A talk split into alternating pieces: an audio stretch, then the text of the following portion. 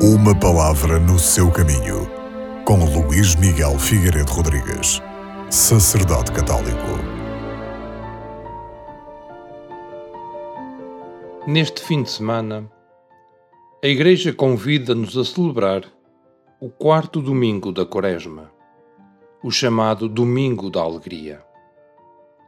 Não deixa de ser caricato que este domingo seja celebrado na nossa família, no recolhimento dos nossos lares, afastados da grande comunidade, da nossa família na fé, que é a nossa comunidade paroquial.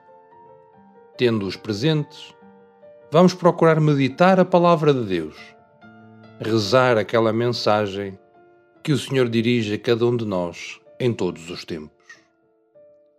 E na liturgia deste fim de semana, a primeira leitura é retirada do primeiro livro de Samuel, mais concretamente do capítulo 16.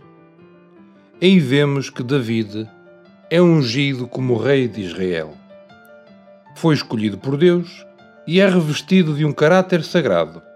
Cheio do Espírito, de modo permanente, este jovem David, antepassado de Cristo segundo a natureza humana, é uma das figuras mais perfeitas daquelas que anunciam Jesus Cristo e também a figura daquilo que deve ser um cristão. Todos nós fomos eleitos e ungidos, tal como David. Na verdade, todos os que somos batizados, pela regeneração e unção do Espírito Santo, somos consagrados para sermos casa espiritual, sacerdócio santo. Esta nossa unção batismal torna-nos cristãos participantes, cada um ao seu modo, da unção sacerdotal, profética e real de Cristo.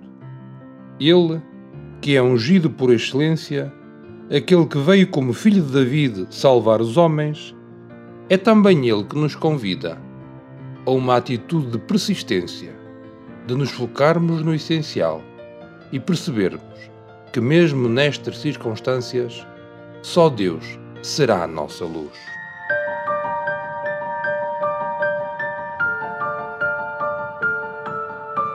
Uma palavra no seu caminho.